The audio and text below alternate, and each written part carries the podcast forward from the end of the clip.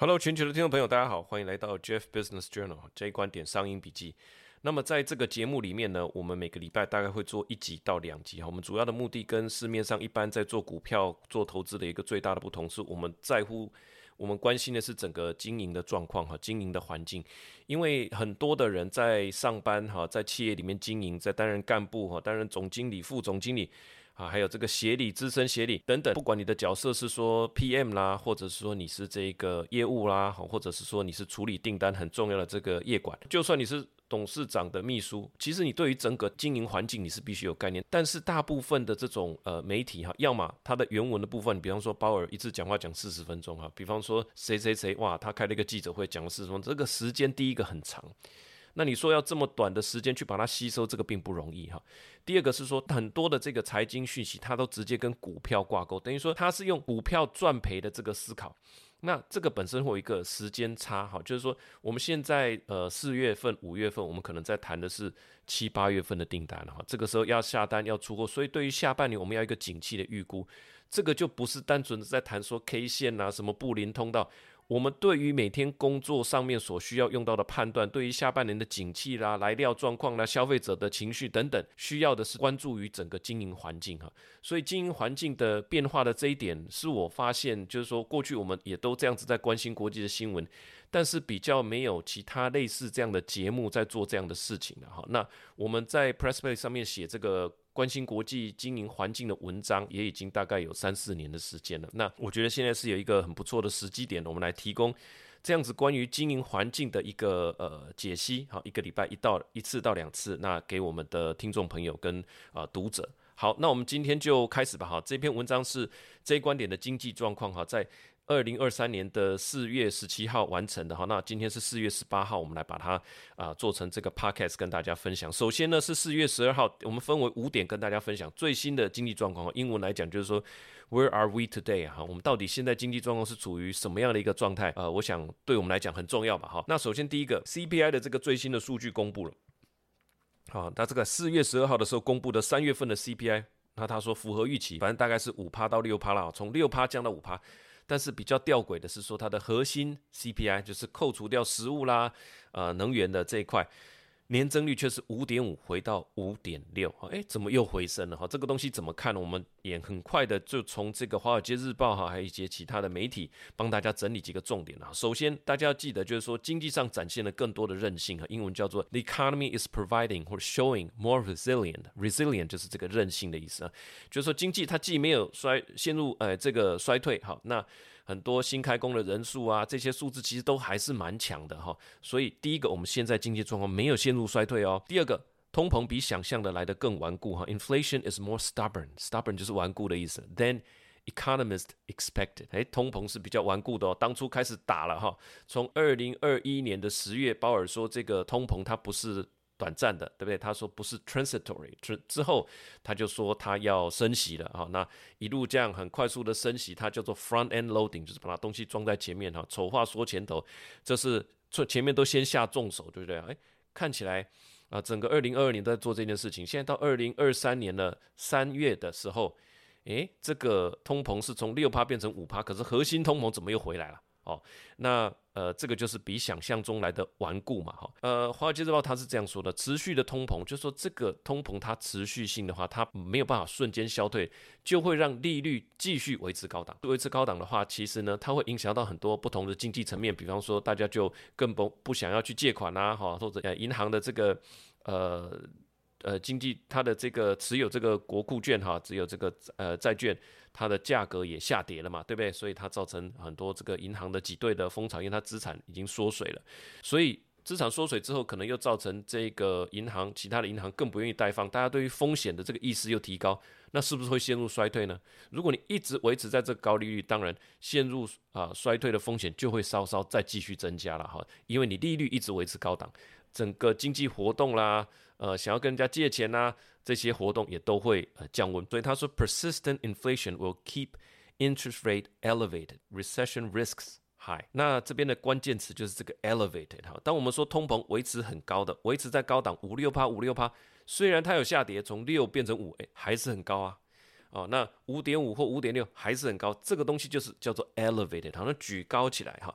elevated 这个字就是像高架道路，像我们看到这个捷运哈，高架的火车高架的那个东西就叫做维持高高的，就叫做 elevated 哈，e l e v a t e d。至于为什么 remain elevated 呢？哎，这个就很奇妙哈。塞港已经结束了，晶片的短缺已经结束了，缺货也已经结束了，那这些早早就结束了。现在美国零售商的库房里面还有一堆库存啊。哎，怎么东西都已经买得到了，这个通膨还是没有办法很快结束呢？通膨怎么没有赶快降下来呢？这就进入到我们的第二点，为什么通膨会一直 remain elevated？那我们就来深入浅出的解读一下上周最新公布的这个 CPI 的报告，稍微往里面再呃看深一点哈。首先，核心的 CPI 就是刚刚讲到的，扣掉粮食跟呃这个。能源的部分仍然顽固的维持在高档，主要的原因，诶 c p i 里面主要的组成分子是谁？就是这个住房成本占了 CPI 这个指数的百分之多少？三十三。好，主要的原因是这个下不来哈。当然这个 Financial Times 是这样说的：Core inflation has stayed stubbornly high because of inflationary pressure from shelter cost. Shelter cost 就是住房成本，但是 shelter 这个呃字就是有这个呃避难呐，哈避难小屋啦，哈就是其实就是住房成本哈，它是美国的这个统计局，他们称之为 shelter 啊，就是有一个挡风遮雨的地方哈，shelter 居住成本的通膨通通常是比较难以变动的哈，shelter inflation tends to be sticky 啊，sticky 就是有粘性的，它是没有办法瞬间变动。那那为什么呢？是因为劳工统计局的计算方式啊。它是在按照啊这个同区的租客的这个呃租房的成本，就是它里面分两块了哈，一块是你真正是租房的嘛，租房那就是去参考你实际的租房成本啊。另外一块，假设大家都已经拥有自己的房子，那这个住房成本怎么计算呢？不是看你当初的买价，因为那已经好几年前了，是看同一区有没有租客去看他的租房成本，所以还是回到租房成本哈。它的英文是这样说的：Bureau of Labor Statistics。Base OER 哈，OER 就是这个住房成本的这个缩写了哈。OER 它指的是说我拥有这个房子了嘛，那他会跟你 survey 好，他 survey 的时候他就问你说，哎，我问你下哈，如果你现在住的这个房子你要去租的话，你大概会要呃花多少钱？这个东西是一个问卷，他问了你之后，呃，他是要来呃看你自己的回答。那其实大部分的人可能也都是一个感觉而已，你。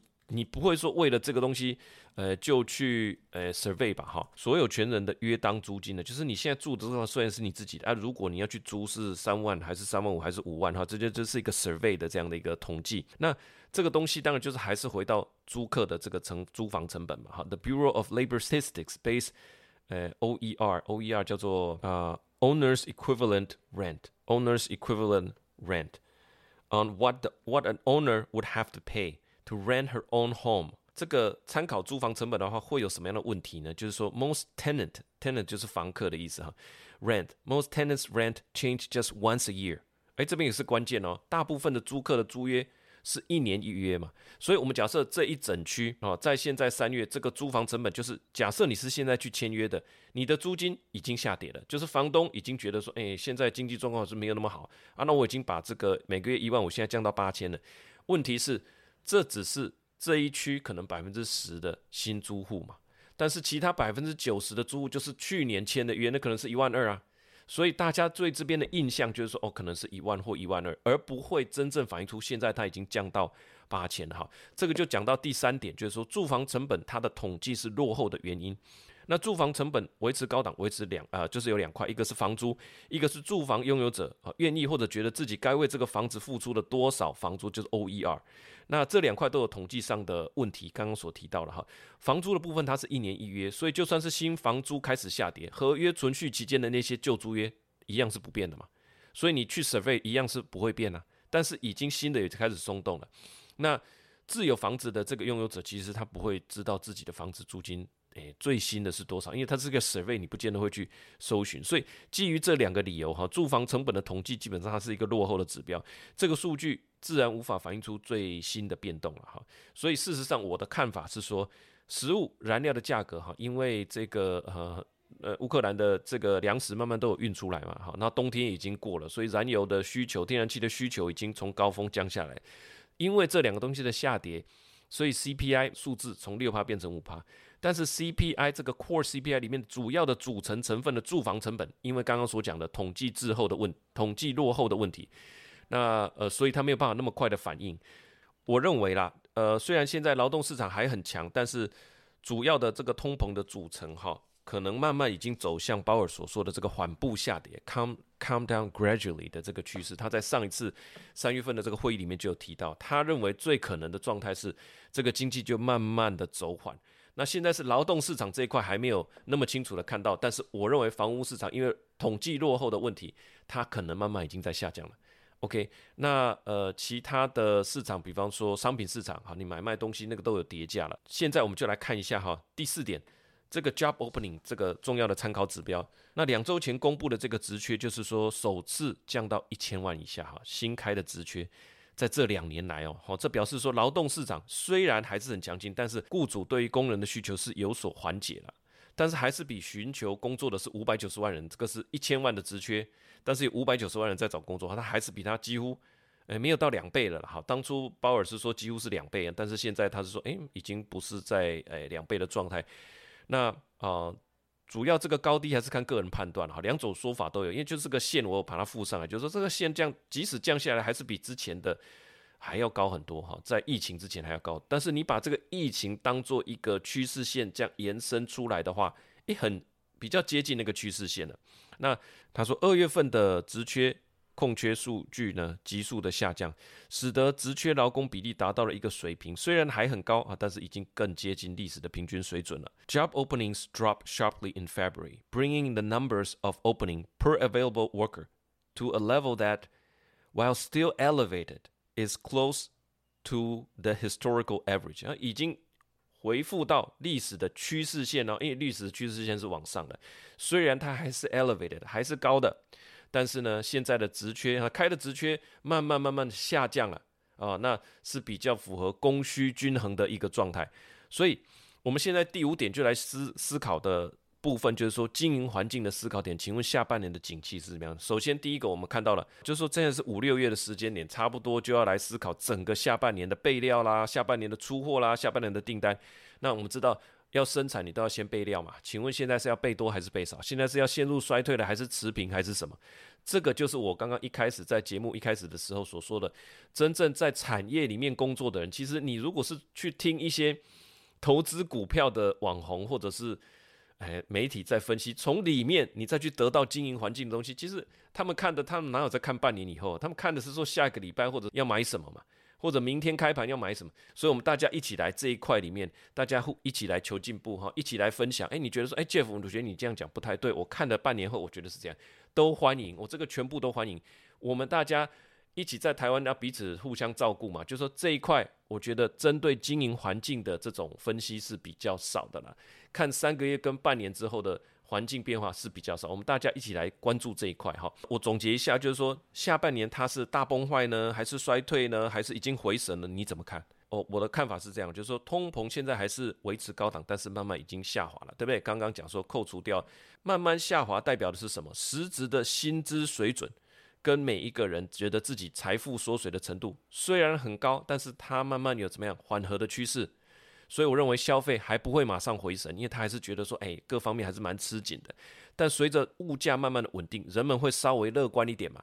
哎，你的工作也还在啊，薪水也还在啊，现在通膨好像慢慢趋缓了，你会不会想要稍微犒赏一下自己？哎，买一个什么设备，买一个什么，就有可能景气会慢慢回来。但是是不是开始大把的花钱？绝对不是哈。所以我应该会把年初比较悲观的预估值在下半年呢。